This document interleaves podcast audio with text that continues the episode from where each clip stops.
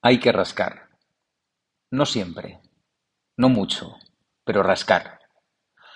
Yo no suelo caer bien. Y no pasa nada. Es más, vivo mejor sabiendo que no te caigo bien. Porque no pasa nada. Porque no hay una recompensa final en el esfuerzo por contentar a todos. Lo que hay, en todo caso, es la condena al olvido.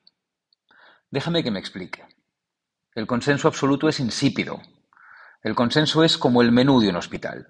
Alimenta, no te vas a morir por comerlo, pero no te va a pasar nada bueno ni vas a rebañar el plato.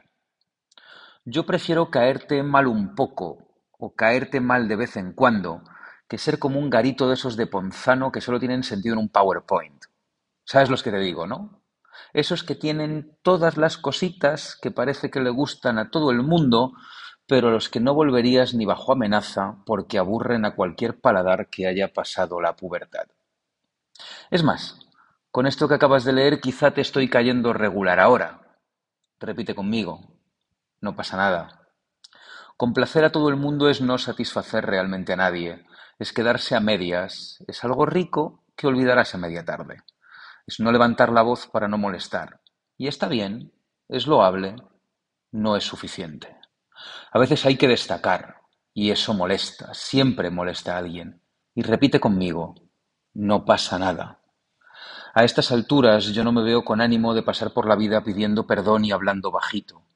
No quiero un 2022 encogiendo los hombros y buscando solo el acuerdo. Quiero garantías de mi derecho a incordiar, de mi derecho a levantar la voz y que no te guste escucharme. Porque mira, la cosa es fácil. Hay que rascar. No siempre. No mucho.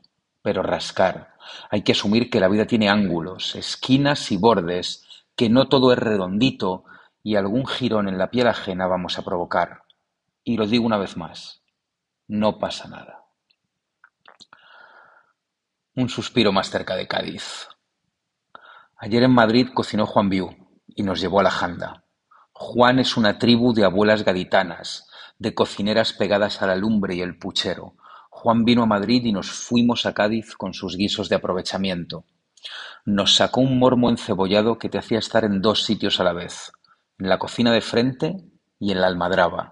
Comimos pellejitos de atún con recortes de mojama y unos fideos con caballa que me trajeron el verano en barbate a la boca. Queda un poco menos para desembarcar en casa, en Cádiz, un año más.